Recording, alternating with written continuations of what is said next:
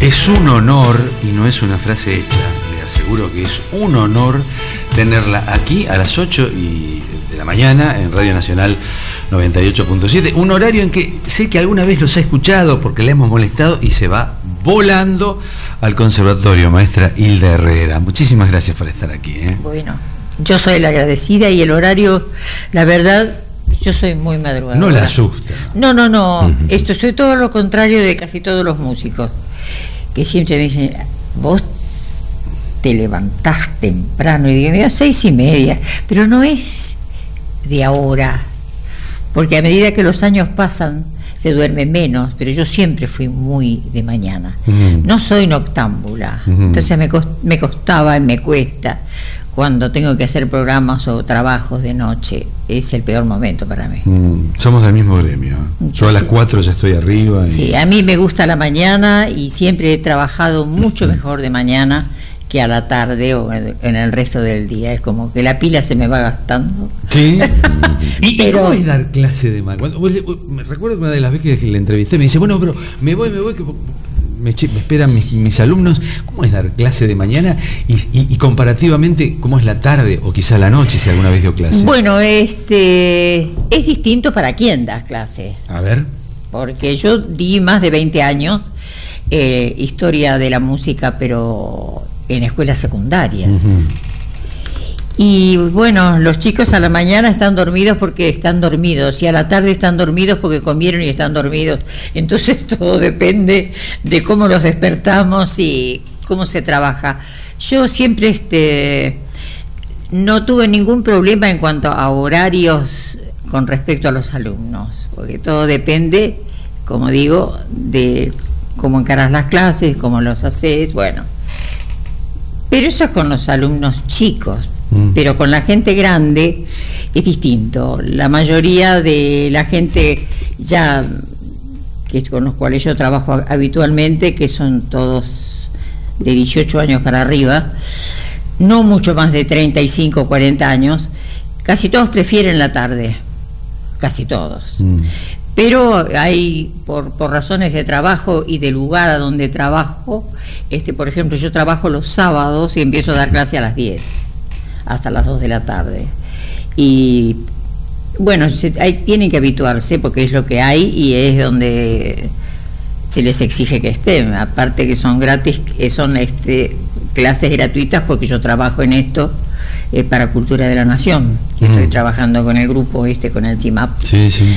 Y bueno, interesante esto del CIMAP. Esto para mí es una de las es la alegría más grande que tengo en toda mi vida profesional, es este, lo que hemos logrado con el CIMAP, porque ya son 13, 14 años. Cuéntale a la gente qué es el CIMAP. la sigla quiere decir Creadores e Intérpretes de la Música Argentina en Piano. Y esta fue una idea que empezó hace más de 20 años cuando yo estaba trabajando en cultura de la, de la municipalidad en ese entonces, en el Centro Cultural San Martín. En esa oportunidad este, eh, nos encontramos con que yo daba clase para todo tipo de instrumentos, pero siempre con respecto a nuestra música. Pero nos encontramos en ese momento con que había una gran ausencia de los conservatorios, y ahí yo estaba muy relacionada con el, con el Manuel de Falla, de trabajar el, el repertorio, sobre todo folclórico, en el piano solo, que no había quien lo diera. Entonces yo en ese momento estuve dando clase ahí eran unas clases, digamos, extracurriculares para la gente que este, se interesaba por la música nuestra, porque la, yo soy música de formación académica también, pero eh, en los conservatorios no se enseña, ni aún ahora, profundamente, eh, todo el, panorama de la música argentina. ¿Cómo, cómo pasa Hilda Herrera a interesarse por la música de raíz folclórica argentina viniendo de la música académica? ¿Por qué? ¿Por bueno, qué pero eso eso viene de mi infancia porque mi mamá era una, una mujer que sin ninguna formación musical cantaba extraordinariamente bien Este, tenía un oído impresionante, cantaba mucho, ella era de Pergamino, era de la provincia de Buenos Aires, y cantaba todo el tiempo tangos, este, milongas, y sobre todo tangos. Entonces, como yo empecé a tocar el piano, yo empecé a estudiar el piano a los cinco años, este, en mi pueblo, no había otra posibilidad que, esa profesora esa oportunidad de, aprender, porque yo siempre fui desde muy chiquita, quería, yo sabía por qué, porque en mi, en mi familia no hay pianistas, ni hubo antecedentes para nada de músicos, y, pero yo quería tocar el piano, eso sí lo tenía claro desde que empecé a hablar. Y bueno, había una profesora que afortunadamente fue muy buena maestra, y ella me prohibía tocar tangos ni tocar rancheras, lo que cantaba mi mamá. Entonces, eso sigue siendo, no me decía siempre, no, Hildita, eso no, porque yo tocaba lo que mi mamá cantaba, mm. yo sacaba de oído, por supuesto. Pero de ahí empezó mi interés, digamos, por esa otra música, por otro lado, nunca he dejado la música clásica, yo soy una fanática oidora, yo estoy todo el tiempo escuchando música, pero lo que más ¿A quién escucha? lo que escucho es música clásica. ¿A, ¿A quién escucha música clásica? ¿Qué escucha? Eh, no, no me caso todavía y creo que ya no con la, música contemporánea, no la entiendo, mm. no, es, no es para mí, excepto grandes, hay grandes para acá. Pero sí, este, de, para atrás, eh, tanto los, eh, los impresionistas y los románticos, los clásicos, los barrocos. para mí sigue siendo una figura única dentro de la historia de la música y de la cual todo el mundo sigue aprendiendo. Eh, yo nunca hice diferencias en la música, digamos, erudita o clásica, mal llamada erudita o oculta porque esa es una cosa que nunca entendí, porque una vez es un culto y la otra es inculta. Mm. Este, pero para mí no hay, eh, siempre lo he discutido y lo he discutido mucho con, maestros, no, no me gusta clasificar a los compositores de, por épocas, sino por su, por su obra, porque cuando me dicen este es un post romántico o este o este es un un neo no sé cuándo, entiendo nada. Porque si vos escuchás la obra, por ejemplo, coral de Gesualdo, y te encontrás con unas armonías y con un manejo, digamos, armónico, que no tiene absolutamente nada que ver con la época. Es decir, que está mal ubicado este señor acá, lo pusieron en el no hay casillero para él. Claro, entonces este, yo no yo no comulgo con este tipo de cosas. A mí me gustan mucho, mucho, mucho los todos los músicos que son, digamos, los denominados de alguna manera, este, eh, los eh, los de las distintas escuelas nacionalistas. Y eso es hermoso. ¿Por qué? Porque se basaron mucho en la música folclórica. Folclórica, efectivamente. entonces, uno de mis predilectos es Sibelius, por ejemplo, ah. qué sé yo. Hay tantos. Otro es Tchaikovsky, que siempre se lo clasificó como que él no estaba de acuerdo con con estas escuelas nacionalistas y sin embargo en su música es más nacionalista que todos los demás. Pero por eso te, ¿eh? te, digo que es este es muy interesante el, la cosa estética para mí, ¿no? Lo que a mí me atrae. ¿Y de los académicos argentinos, de los, vamos a llamarlo Digamos los, los, bueno, los, los llamados los precursores de la música argentina, de la mm. música clásica. Sí. Para mí el que yo el que más quiero todo es Julián Aguirre. Mm. Porque es el que eh, tomó la música de los guitarreros la llevó al piano, por eso fue tan poco reconocido Aguirre, que siempre se lo consideró un músico menor al lado de, los demás, porque él no componía música orquestal, sino que componía únicamente para el piano. Y están los, los tristes de Aguirre, por ejemplo, son absolutamente auténticos. Uno se nota que eso viene de la guitarra, porque de ahí sacó él. Pero lo que pasa es que con los músicos general, en general, no quiero nombrar, eh, no conocían la música del interior. O sea, todos son músicos de Buenos Aires, con formación en Italia o en Francia. Con un oído en Europa, digamos. Exactamente, los iban, los mandaban a estudiar a Europa porque toda era gente que podía claro, claro. estudiar esto por medios económicos. Sí, sí. Pero, ¿qué sabían de la, de la música del NOA? Mm, Nada, o mm. sea, no se conocía nada. Recién cuando empezó a venir acá Chazarreta fue la, digamos, una apertura hacia, ay, ¿esto qué es? Aparte, para muchos es una música horrible, Mm. como pasó después con el chamamé, Sí, lo mismo. estaba pensando en el chamamé. Claro, entonces, qué sé yo, vos preguntás, voy a la pregunta primera, ¿qué es lo que me, a mí me atrajo? Me atrajo eh, en la música popular este, el jazz, Mm. por sobre todo. este, ¿Y cuántos jazz hay algunos músicos de raíz folclórica? Empezando por el Cuchile y Samón, ¿no? Que uno lo huele y lo sospecha permanentemente, ¿no? Sí. Eh, pero él estaba, no sé, a él le gustaba mucho más este Alban Berger, Sí, claro, sí. ese movimiento, Estaba más por ¿no? acá, sí. pero el Negro Lagos está Ah, mucho bueno, más sí. cerca Sí, del sí, jazz, ¿no sí, es cierto? sí, No tanto el Cuchi, Mm. eh, pienso yo, lo conocí Sí, sí, bastante sí. al negro.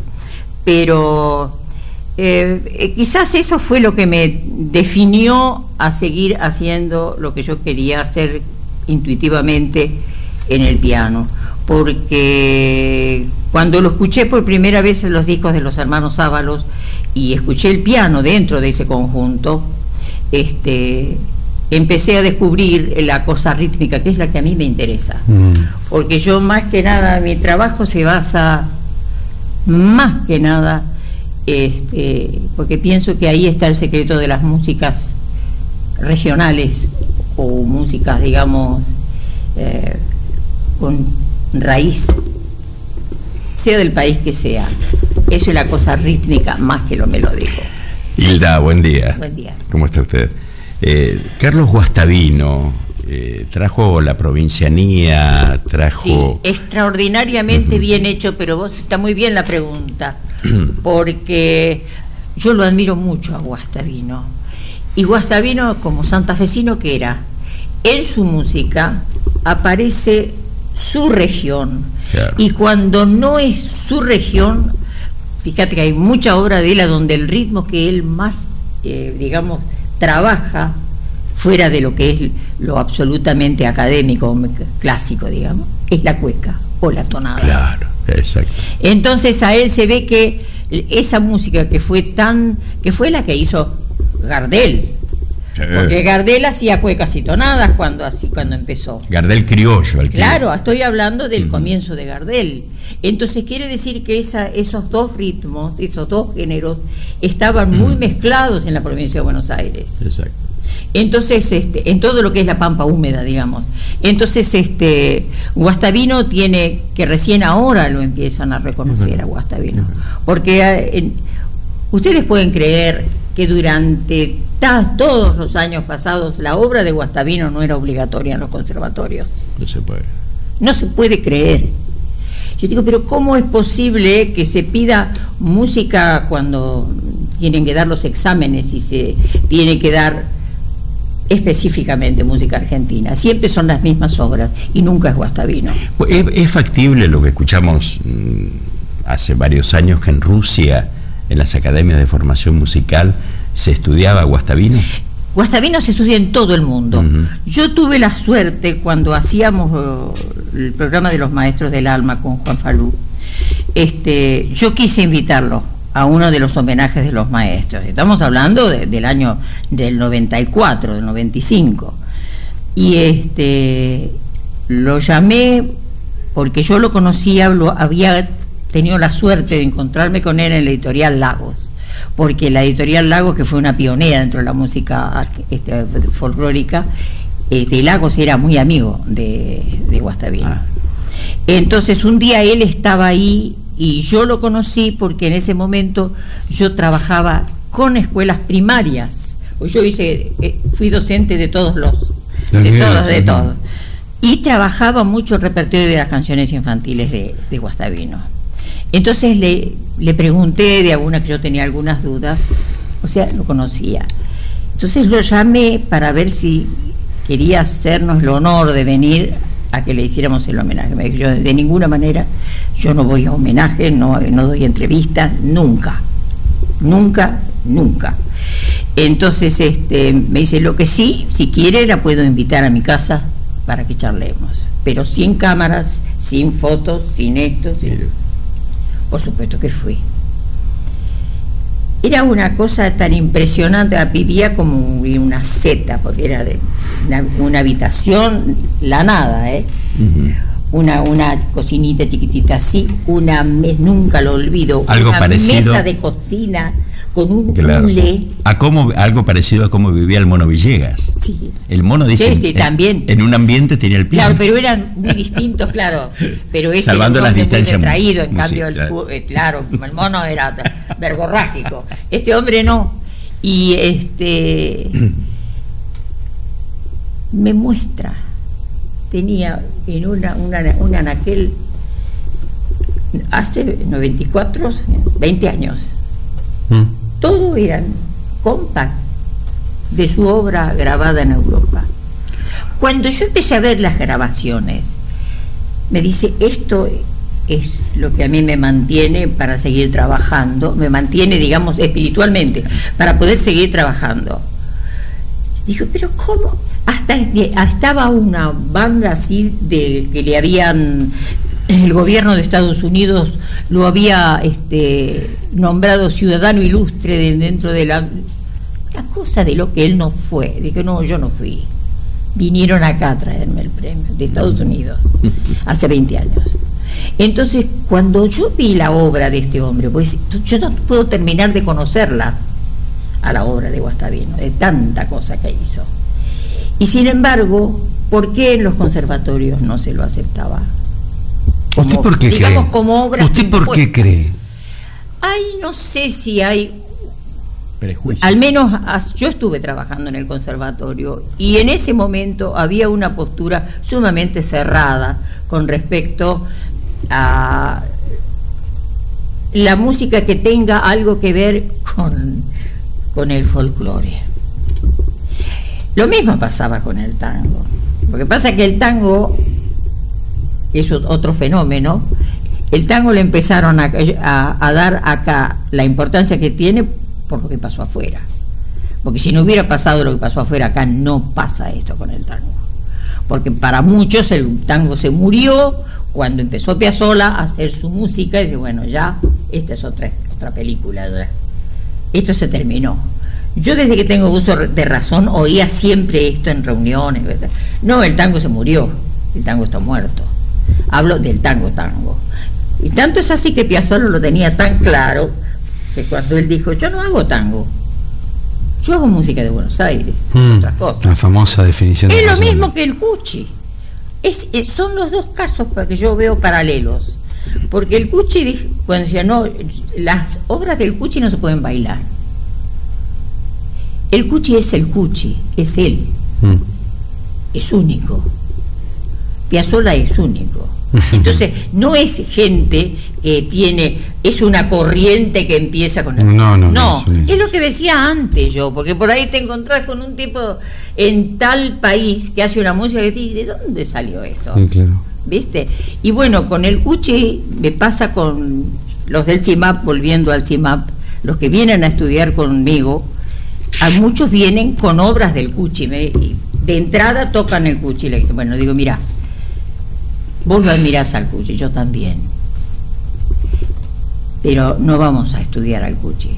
Vamos a partir de hace 50 años atrás del Cuchi. Porque si no, lo único que vas a hacer es repetir lo que hacía el Cuchi, que es lo que repiten los que lo siguen a Piazzolla. Claro, claro. ¿Viste? Que son copias, ahí encontramos montones de compositores que vos escuchás y decís, eso es Piazzolla, es no, Piazzolla. es fulano de tal, pero Es es el Piazzolla. estilo de Piazzolla. Claro. Y con el Cuchi pasa lo mismo. Sí, sí, claro. Entonces digo, no podés crear vos un estilo si te aferras a un compositor. Es cierto. No sé. A veces pasa por un exceso de admiración. Por su- bueno, yo tengo, exceso de admiración. Yo tengo un exceso de admiración, Claro. por ejemplo, por Salgado. Ah. Para mí es mi ídolo, Salgado. Yo lo, lo quiero tanto, lo admiro tanto, este, que me parece que es un caso otro bastante ignorado por el público en general. Esto es muy paradójico, porque tengo ahí la Herrera eh, aquí en los estudios de Radio Nacional. Este, y tengo ganas de seguir hablando y no pasar música. Es muy paradójico. Este, y me está pasando esto, pero vamos a pero vamos a pasar lo que usted yo soy eligió. muy parlanchina. No, no, pero me Y encanta. bueno, Y, cuando sale un tema como este, Me encanta, no es me- común, a mí me gusta. No, no, me encanta, me encanta. No, y aparte No, me no, no, gustaría que me vamos a invitaran un mate porque ustedes los veo tomar mate. Ah, y pensé mí- que no lo tomaba, pensé que no tomaba mate. ¿Cómo no voy a tomar? Ah, me voy a flagelar ahora, me voy a flagelar. Eh, vamos a escuchar lo que eligió la maestra Hilda Herrera, ¿eh? lo vamos a escuchar ahora.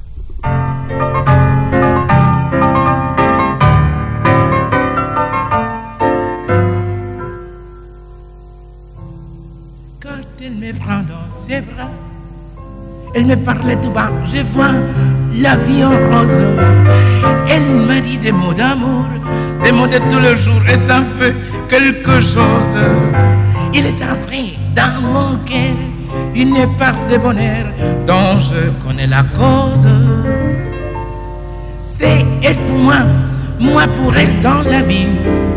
Il me l'a dit, ma journée pour la vie. Tête que je la fais ça, alors je sens un vraiment qu'elle dit la la la la la la la je vois la vie en rose. Elle m'a dit des mots d'amour, des mots de tous les jours, et ça en fait quelque chose. Il est entré dans mon cœur une part de bonheur dont je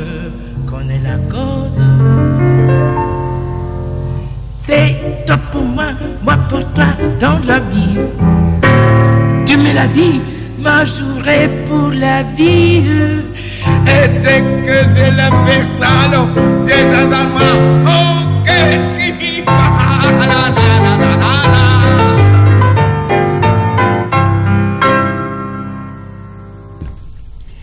Habíamos escuchado Bola de Nieve y La vida color de rosa. Dos preguntas o tres para contestarlas brevemente. Defíname al piano. ¿Qué es el piano? Está tomando mate, ¿eh? para que vean que le damos mate también. ¿eh?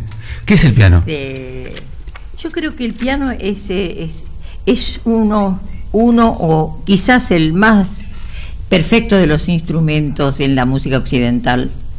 Este, porque primero por su la tesitura, porque tiene un alcance que no tiene ningún otro instrumento en cuanto a su extensión, digamos, sonora. Y aparte porque tiene la capacidad de unir armonía, melodía, o sea, ritmo, todo a la vez, que generalmente con otro instrumento no lo Mm. podés hacer. O sea, los instrumentos melódicos desde ya, pero dentro de los, es uno de los más grandes instrumentos armónicos que se han, Mm. que se han eh, construido, ¿no? Partiendo de los primeros Lo- órganos. Lo sí. entiendo. ¿Y por qué bola de nieve? Para mí Bola de Nieve siempre fue un tan admirado por mí eh, porque llevó al piano lo que todavía nadie lo ha podido hacer lo que él hizo. Bola de Nieve era, un fanático del ritmo, como, como lo soy yo. A mí el, ritmo es lo que me fascina dentro de las músicas. Y llevar la música negra de América al piano solo, sin percusión, sin ninguna otra este, participación de otro instrumento, es muy difícil, porque tenemos eh, una polirritmia en la música que tiene este, influencia negra y aún en las, algunas en las que no, sobre todo en la que tiene influencia negra, que es todo un desafío para un pianista llevar y que eso suene realmente como debe, como es la música de un grupo, digamos, a donde interviene también la percusión. Entonces, Bola de Nieve llega, llega al piano con un sentido de lo que es este, la trampa rítmica, que no lo, yo no lo he escuchado a ningún otro que haga lo que él hace. En uno de estos pianos, quizás en ese, eh, tocó Bola de Nieve alguna vez aquí, No me cuando era la antigua, quizás en ese, eh, y en este estudio seguro, en, eh, en la antigua Radio del Mundo, que estaba aquí en Maipú 555, Sí, sí, Este, en este estudio tocó. Eso me lo contó un viejo locutor, Armando Rolón, que fue el que... Armando Rolón lo Armando lo presentó, Sí, lo presentó pero- él, y me señaló aquel espacio donde había un piano, y él sospecha que era ese piano, Sí. donde tocó Bola de Nieve. No. sí, sí. Y hay documentos donde eh, figura, como Radio El Mundo, que tocó Rubinstein. Ah, la- sí, sí. Sí, sí, Todo eso. Bueno. Eso es lo de bola de nieve, no sabía. Sí, sí, sí, y lo presentó él. Eh, y la, la otra pregunta que no tiene nada que ver con esta, ¿cómo se motiva a chiquitos de la primaria? Qué pregunta. No sé, en este momento yo hace rato que estoy fuera de la docencia, digamos, de, de escuelas Ah. de niños. Ah, Pero creo, creo que este depende mucho de la capacidad del docente en hacerle querer eh, la música y hacerle conocer cosas que el chico no conoce. Yo creo que sigue siendo el mismo planteo que me hacía yo cuando empecé a trabajar en la escuela ya secundaria. Este, bueno, yo quiero, si canta, cantamos, cantamos Rasguña las Piedras, por ejemplo. mm, Decía, no, chicos, yo no, no. No, grito en el cielo. Le digo, vamos a hacer Rasguña las Piedras si ustedes primero cantan algo que quiero yo. mm. Si no, no. Por ejemplo, vamos a cantar un tango. Uy, el horror, el horror. Entonces, bueno, ¿cantaron tango alguna vez? No. Bueno, yo se los canto y miren lo que dice la letra. Entonces empezar a buscar por ahí. En una escuela secundaria. En una escuela primaria tenés muchas maneras de enganchar a un chico en la melodía. La obra, por ejemplo, de María Elena Walsh, que va a seguir siendo vigente, hay en este momento gente que está trabajando con esa idea y muy bien, yo sé.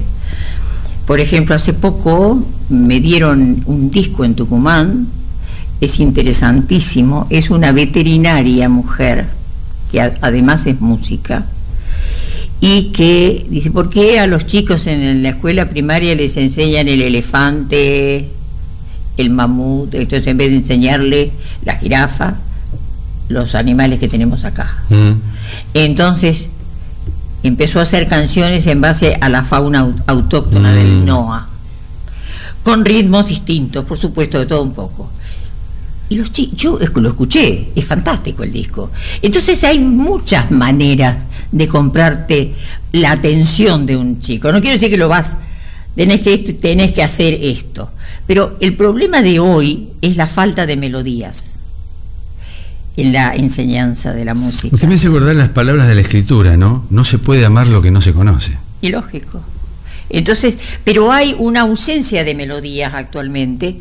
Todo lo que se es eh, las melodías que los chicos cantan, lo que se escucha en los medios todo el tiempo, es casi una música que no tiene un desarrollo melódico. No. Son células chiquititas, melódicas, sí. y ritmo exactamente igual todo el Sí, tiempo. sí. Y eso te va destruyendo el sentido del gusto, porque no, no, no sé yo, añoro y, a- eh, qué sé yo, extraño la creación de melodías Mm. actualmente. Vamos a la tanda y qué lástima que tenemos que ir a la tanda, ¿eh? Eh, aguárdenos un segundo nada más. ¿sí? 98.7 Empezó la zafra y la madrugada te ha de encontrar allá en el yerbal, ponderando el filo de tu machete en un zapucar.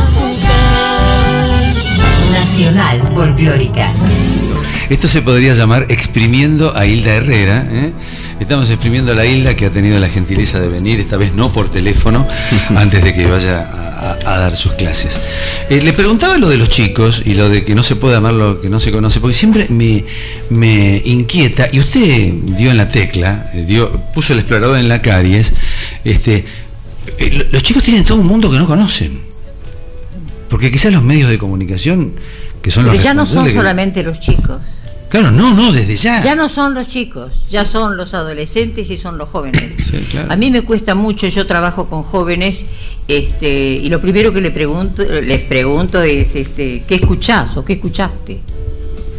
Ah, yo tengo, por ejemplo, las 32 sonatas de Beethoven, las bajé. Y bueno, ¿cuántas escuchaste? Y bueno, la- ¿alguna la escuchaste entera? este, bueno, alguna, ¿cuántas veces? Claro, eh, está bien, los tiempos han cambiado. Nosotros teníamos, al menos yo en mi pueblo, que yo vivía ahí hasta los 20 años, un poco más después, porque después volví ya con mis hijos chiquitos. Pero para nosotros en mi adolescencia, conseguir un disco era toda una locura. Teníamos, Era- los gastábamos de los dos lados. Era un acontecimiento, sí, sí, a mí, a mí me pasó. Entonces, sí, eh, sí. como comprábamos este, música clásica, yo y mis hermanos, pues nosotros éramos cinco hermanos y todos muy muy music- muy fanáticos de la música. Este, yo no sé, hasta que no memorizaba, hasta, eh, no lo memorizaba en la mente, no de tocarlo. Una obra parecía que no no no la había terminado de escuchar bien. Eso no, no se hace más. No, no, no. Y, y- y es el mismo fenómeno que pasa con la lectura, el acceso a la Entonces, lectura, porque no, está todo, no. todo tan difícil. Y no Toda es la inmediatez y la, Sí, la facilidad y darle no a todo leer. masticado a uno. Sí. Lo tienen que digerir antes y, y darnoslo. ¿Qué vamos a escuchar ahora? Lo escuchamos y después usted me, me explica lo que elegimos y después tiene el piano preparado. ¿Qué le parece, Hilda? ¿Eh? No sé, mira, yo, este, a vos me habías dicho que querías que tocaran. Yo tengo algunos compositores que yo admiro, vos saben cómo soy yo, que siempre me, retan en mi familia también. ¿Por qué siempre tocas las cosas de los demás en vez de tocar tus temas? Eh, yo admiro a mucha gente este, dentro del, del ámbito de los folcloristas. Y hay dos cordobeses que yo admiro mucho, que es este, el Chango Rodríguez y Polo Jiménez. Ah, bueno, claro. Entonces son para muchos medios dejados de lado, Ah, ¿no? Sí, sí. Y tienen, hay una, una obra, eh, Polo tiene una obra impresionante que por suerte he ido rescatando de distintos lugares. En Córdoba una vez me trajeron este, de una tía vieja que tenía unas cosas guardadas ahí.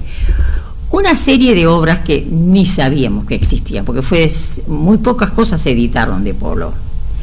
Pero aparte él era uno de los pocos folcloristas pianistas de esa época, porque tocaba el piano.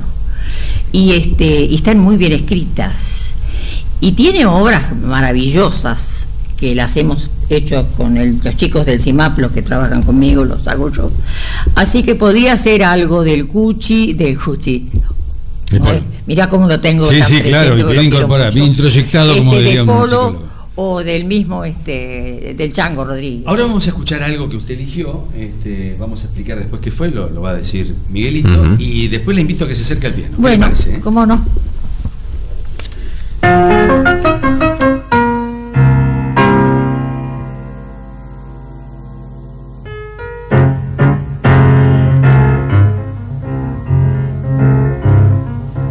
Tanto inglés que tú sabías.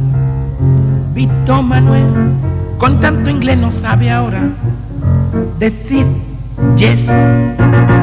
La americana te busca y tú le tienes que huir. La americana te busca y tú le tienes que huir. Tu inglés era de Taiwán, de Taiwán y one, two. Víctor Manuel, tú no sabes inglés. Tú no sabes inglés, Víctor Manuel. Tú no sabes inglés. Tú no sabes inglés, Víctor Manuel. Tú no sabes inglés. No te enamores más nunca, Víctor Manuel, si no sabes inglés. Ay, ay, que tú no sabes inglés. Tú no sabes inglés. Tú no sabes inglés. Que tú no sabes inglés, Víctor Manuel. Tú no sabes inglés.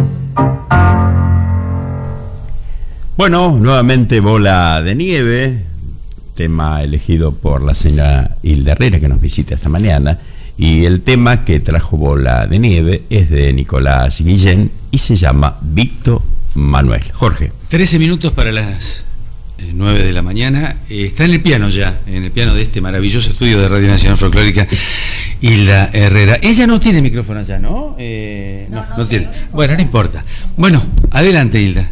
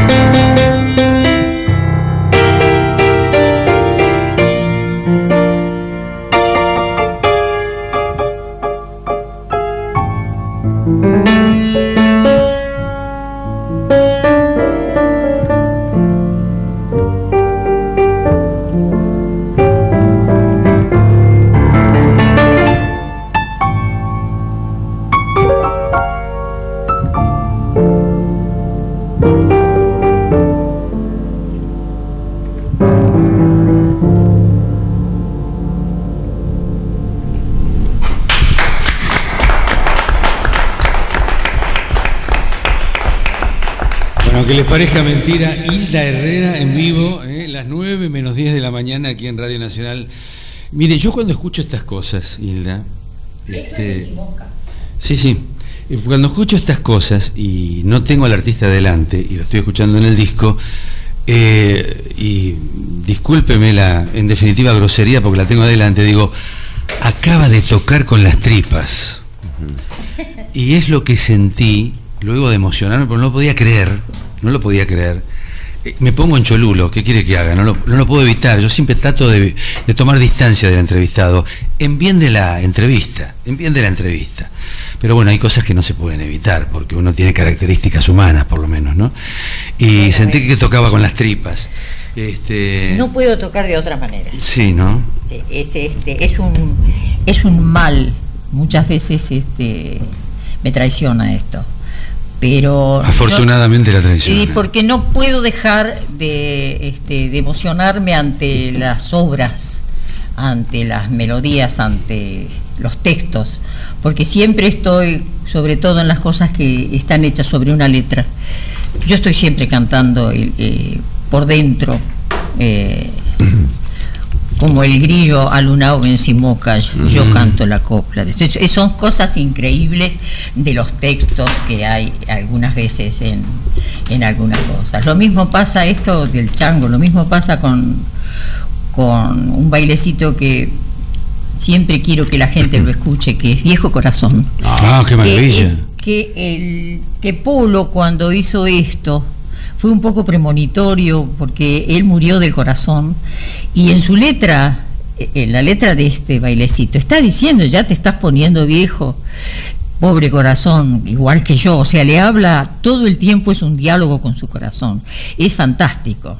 Y este bueno de- es la cosa de las cosas más conocidas de, Polo pero conocidas conocidas por nosotros pero es un bailecito maravilloso. Y cuando Hilda Herrera toca Sibelius, no no toco lo escucho lo único que he tocado de Sibelius es el vals triste que nunca lo puedo terminar de tocar porque me pongo a llorar porque es tan fantástico no, es tan fantástico que no sé cómo hizo ese tema, es, es bárbaro, no sé, no sé.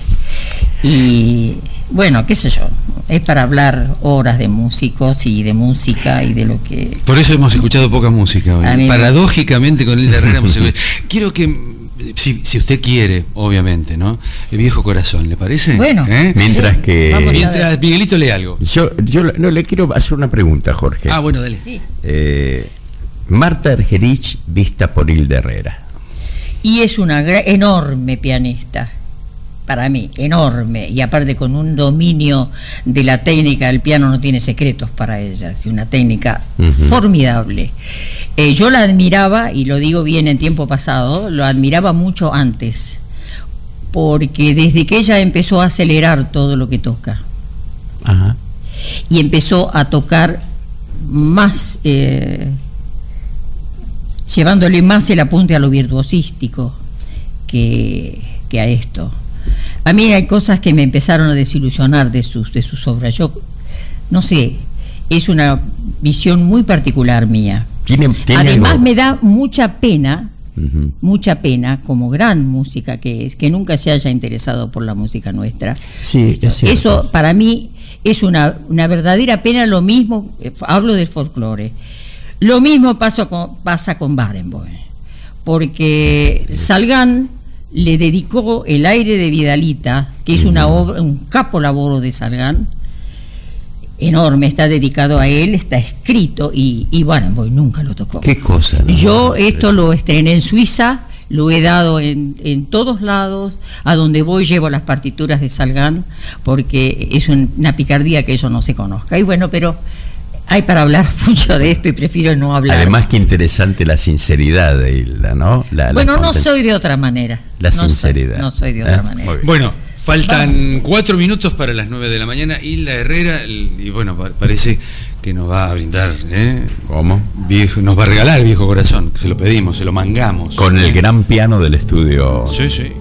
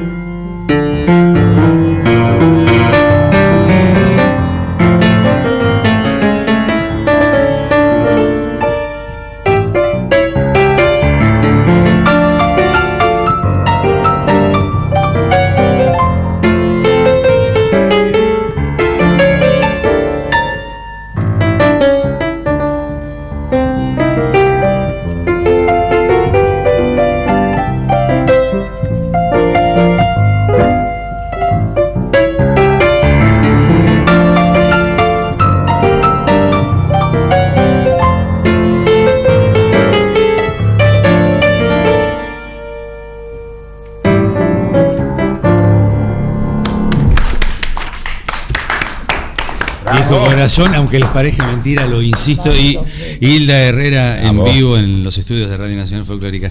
Mientras usted estaba tocando esto, ayer estaba hablando por teléfono con un amigo y nos tirábamos pálidas mutuamente, es nuestra especialidad, tirarnos pálidas. Y me decía, bueno, pero dame razones para respirar. Este, estaba pensando justamente en esto. Esta es una razón para respirar. Ustedes nos dan razones para respirar. Yo siempre digo, ¿qué sería sin ustedes la vida? ¿Qué sería sin ustedes? No sé, no, no, no, no, no la gracias. sin ustedes. No, muchas gracias. Es, es demás- me apabullan tantos elogios. Este, lo único que puedo decir, este, aparte de agradecerla que me inviten a este programa tan lindo, es que lo que yo hago no es todo en mérito mío.